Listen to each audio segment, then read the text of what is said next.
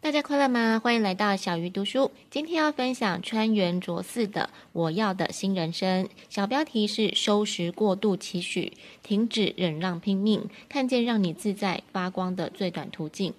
相信很多人都知道日本整理教主近藤麻里惠，他在欧美也相当的有名。这本书是他的先生所写的，第一次公开他们实践自我价值的五个步骤，让人生也变得怦然心动。作者希望大家知道，面对超负荷的人生，你需要的不是追求更多，而是整理。很多人都会说要做自己，但作者认为，与其说做自己，不如说成为自己。因为自己不是固定不变的概念，而是每分每秒都在演变的有机体，需要去觉察、好奇跟耐心，时时的关注自己。就好像马里会在筛选物品的时候，会问自己：这个东西让我怦然心动吗？面对自己的生活，也要带着同样的心情慰问自己：对这件事情怦然心动吗？带着开放跟敞开的意识，跟自己在一起。作者分享了五个步骤，但是他认为这并没有顺序的关系，大家可以依照自己的状况汲取需要的资讯。第一个是找寻特质，第二个是活出自我，第三是肯定自我，第四是营造环境，以及第五持续成长。接下来就先来看第一个找寻特质。想要找到自己，有些人可能会腾出时间独处跟冥想，或者是回顾过去的经历，并且写下来。如果这些方法都不管用，你可以试一试作者的方法，就是整理。他认为透过整理是找到自己最短的途径。所谓的整理，就是告别那一些他人的东西，包括跟自己感觉相违背的他人的期许。在整理自己的时候，有一个诀窍，因为我们之所以变成现在这个样子，跟环境、时间、人际关系是无法切割的。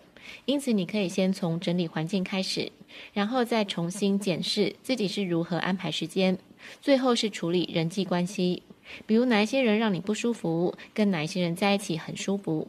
一一回答完之后，你就可以更清晰、更立体地看到自己的魅力。再来看第二个重点，活出自我。想要活出自我，可以先从帮助一个人开始。马里会第一步就是在大学的时候，他主动提议要帮同学整理房间，因为那一次帮助朋友的经验，听到朋友真诚的感谢，让他觉得这件事情很有意义。当你第一次帮助别人之后，你可以回头想想，在这当中你最喜欢哪一个过程？你觉得自己是怎么帮助他人，以及自己做的跟别人做的有什么不同？当你厘清这三个问题，就能明白自己的价值所在。第三个重点是肯定自我。作者分享几个秘诀，比如参加演讲的时候，挑战坐在第一排；比如在问答的时候，提问一个问题。如果你真的不擅长表达，你也可以找寻自己负担最小的表达方式，也许是转分享你也认同的文章，然后留下一段感受，或者是跟朋友分享你真实的想法，并且去实践它，都是肯定自我的一种方式。再看第四个重点，营造环境，就好像孟母三迁，环境跟周围的人对一个人的影响真的很大。想要营造适合自己的环境，作者同样提供几个秘诀，包括追随直觉去寻找适合自己的环境，或者是组织自己的团队，或者加入适合的团队。你也可以认识跟自己互补的人，然后把自己不擅长的事情交给更擅长的人。比如马里会擅长整理，也喜欢写文字，而作者擅长跟人沟通以及组织管理。他们两个就各自负责自己擅长的事情，让自己专心在自己的强项。最后看第五个重点：持续成长。作者认为，想要持续成长，就必须要有怦然心动的均衡。这是什么意思呢？就是在安排日程的时候，除了一定要做的事，也要安排休息或是充电的时间。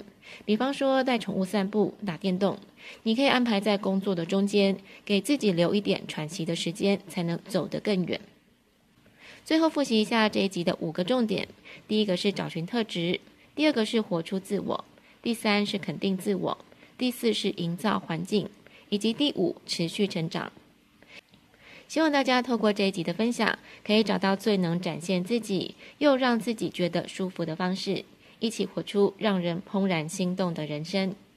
小鱼读书下一次要读哪一本好书，敬请期待。